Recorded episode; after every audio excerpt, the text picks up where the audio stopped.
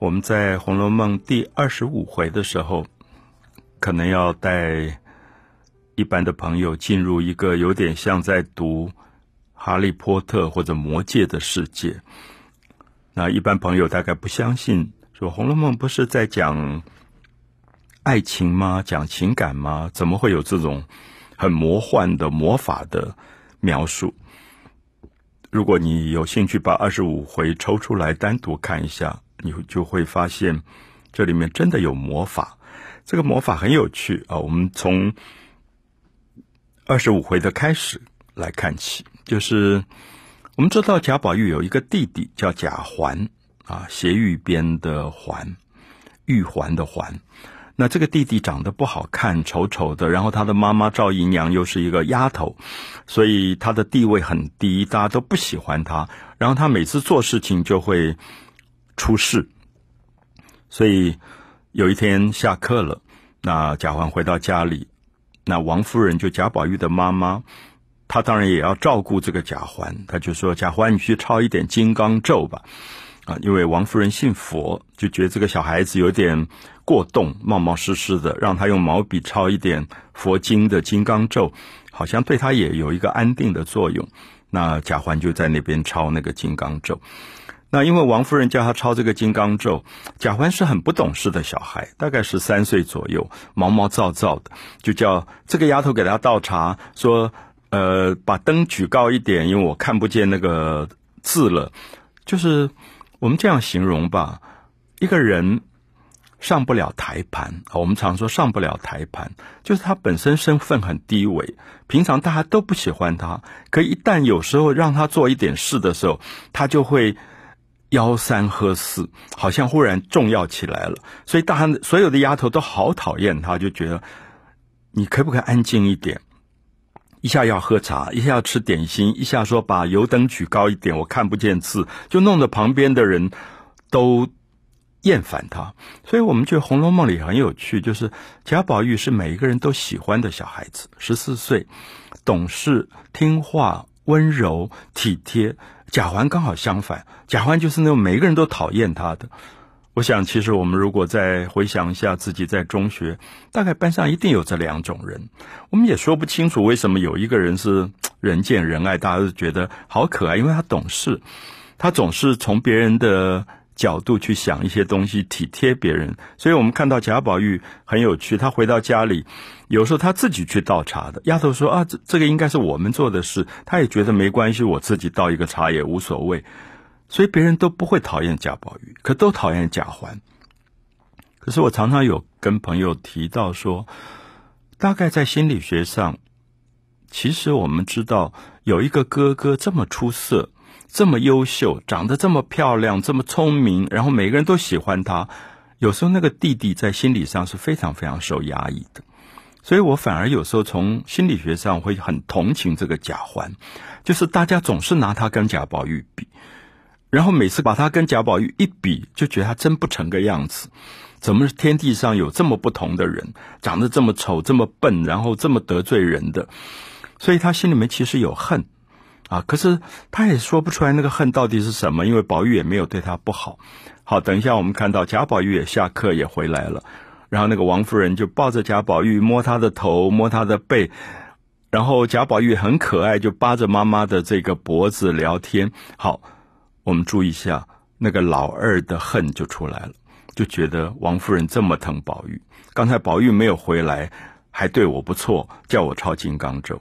现在宝玉一回来，根本就不理我，正眼也不瞧我一眼，就在跟宝玉讲话。然后所有的丫头也跑去跟宝玉在聊天，因为所有的丫头都喜欢宝玉，不喜欢贾环。那这个时候，我们就看到有一个丫头叫彩霞。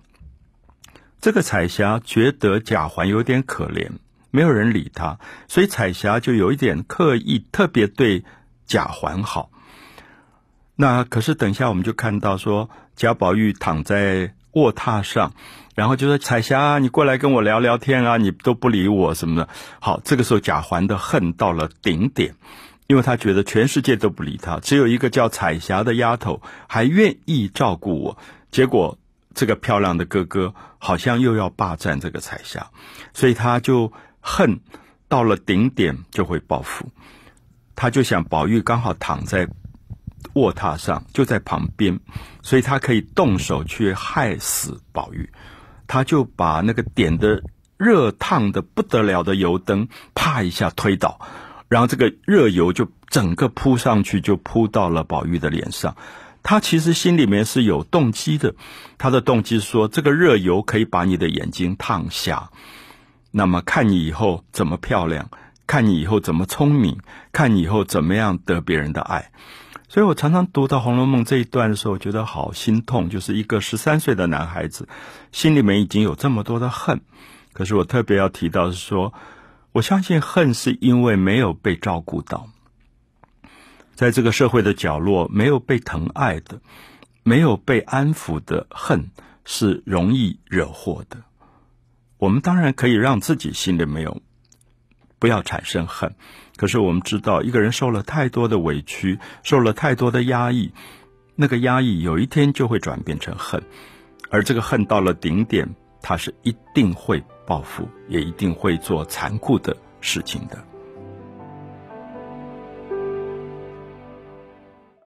红楼梦》第二十五回，我们看到贾宝玉被弟弟陷害，贾环推倒了一盏热油灯。所有的热油烫伤了宝玉的脸，还好没有伤到眼睛。所有的人开始惊叫起来啊！他的妈妈王熙凤丫头都赶快去处理这个事，敷药各各方面的东西。可是我们就看到后来贾宝玉心非常好，他就跟别人说：“不要说是弟弟碰到了油灯，当然大家不知道他是坏到恶意要去烫伤哥哥，那就说。”他也许失手烫伤了哥哥，可是宝玉连这一点都不要说，他就跟他们说，就说我自己不小心烫伤了。我不知道大家读到这里会不会觉得宝玉跟贾环的不同，因为他知道，如果说是贾环失手，即使不是故意，贾环都要受很大的责罚。那这个哥哥心地非常非常的善良慈悲，他就说是我自己失手烫伤了，所以就不会怪别人。好，当然我们知道最疼爱宝玉就是他的祖母贾母，所以贾母看他脸上烫了一大堆水泡，简直是心疼的要死，说怎么会是这样？好，好死不死，这天就来了一个人叫马道婆。好，大家一定要记住这个名字，我觉得他就是哈利波特里的人物。那这个马道婆姓马，然后他是会法术的，然后他就常常跑到贾家来。因为法术，他就会赚一点钱啊。比如说这一天，宝玉烫伤了，他就立刻在宝玉的脸上开始念咒。那旁边的人都不知道念什么东西，然后他说：“好，几天包管就好了。”可是我想，有钱人家贾母啊这些贵族，大概觉得这个事情也无伤嘛，反正他念咒啊、画符啊，就说几天就会好了，就是至少保一个平安。然后贾母就问他说。怎么会这样无缘无故烫伤？然后这个马道婆就跟贾母说：“你知道有很多东西你们看不见的。一个贵族的小孩，他的命太好，从小娇养，旁边就有很多看不见的鬼，老是要去惹他，没事绊他一脚啊，没事让他烫伤一下啊。他说这个叫做业，叫做灾，你们要想办法去除这个灾。”那贾母就问他说。这个灾怎么除呢？我们也不懂怎么除。你刚画了咒，念了符，可是要怎么除啊？他说很容易。那我的庙里面会帮一些有钱的人来点那个香油灯，那点这个油灯，每天供在那里供神佛，就可以避开这个灾。好，我想大家已经听懂，他其实很会赚钱。就他有一个庙，然后这个庙他要收很多的香油钱。那贾母就问他说：“那我要捐多少？每天要烧多少香油？”那他就列开始建议了。他说：“南安王妃啊，王妃那是位置很高的。南安王妃她的心愿很大，她每天要烧四十八斤的油，哇，很吓人哈！那个油你就知道四十八斤的油要多少钱。”那贾母就在想说：“哦，这个有点太多。可是她身份没有到南安王妃那么高。她说：‘哦，有一个侯爵的太太，她一天是多少多少斤。’后来贾母就说：‘好吧，你列出了这么多等级，那我就决定了，以后每天帮宝玉烧五斤的香油。那每个月你就来我们家领钱。’所以大家知道这个马道婆多有钱，因为他就可以用这样的方法去糊弄所有的这些贵族们。那富贵人家其实是怕灾难的，因为你手上钱多有权利，你怕失去，你就会不断的求神问卜。而这个马道婆也等于是在这样的一个社会里，像寄生在一些贵族人家上身上的寄生虫，从他们那边得很多的好处。所以我觉得这个马道婆太厉害了，他就随便念了一下符，然后他就开始每天五斤油钱啊！我想大家现在算算，我们把它换算成什么沙拉油或者橄榄油，大概也不会那么便宜。就是一个月一天是五斤，一个月是多少？每个月他就来贾府领这个钱，而他回到庙里是不是真的点这个灯，我们其实也不见得知道。好，所以我觉得这个马道婆好像也可以变成今天我们社会里的一种，我觉得厉害的行业啊！我相信如果大家注意社会新闻，一定也有马道婆这样的人。可是下面更精彩的是，这个马道婆不止从贾母那边要大的钱，她厉害是她连小钱都要。就是他后来就没有事，离开贾母，他就在这个贾家乱逛乱逛，就逛到那个最偏僻的、比较卑微的人丫头住的地方，就是贾环的妈妈赵姨娘住的地方。那赵姨娘正在那边很难过，因为她儿子把宝玉烫伤了，所以她被人家骂得一塌糊涂。所以她本来就是一个很倒霉的人，就是丫头。然后有一天被老爷好色的老爷看上。就跟他生了一个儿子贾环，可是他永远还是一个丫头的身份，所以儿子也叫他叫姨娘。他亲生的儿子贾环也叫她姨娘，不会叫她妈妈的，所以她的身份就地位很低。然后那天马道婆就来看她说：“啊，你在做针线呢？然后你有没有什么零头的布不用的？可不可以给我一点？”我看到这里，我就会笑出来，因为这个马道婆真的大钱也要，小钱也要。她连赵姨娘这么穷困的，只有一点小零头布，她也想占一点便宜，说：“你可不可以给我一点小零头布？那我回去可以补补衣服啊，或者给那些小道婆们用。”那等下我们就看到，她跟赵姨娘发生了一段完全像《哈利波特》里面的魔法故事。《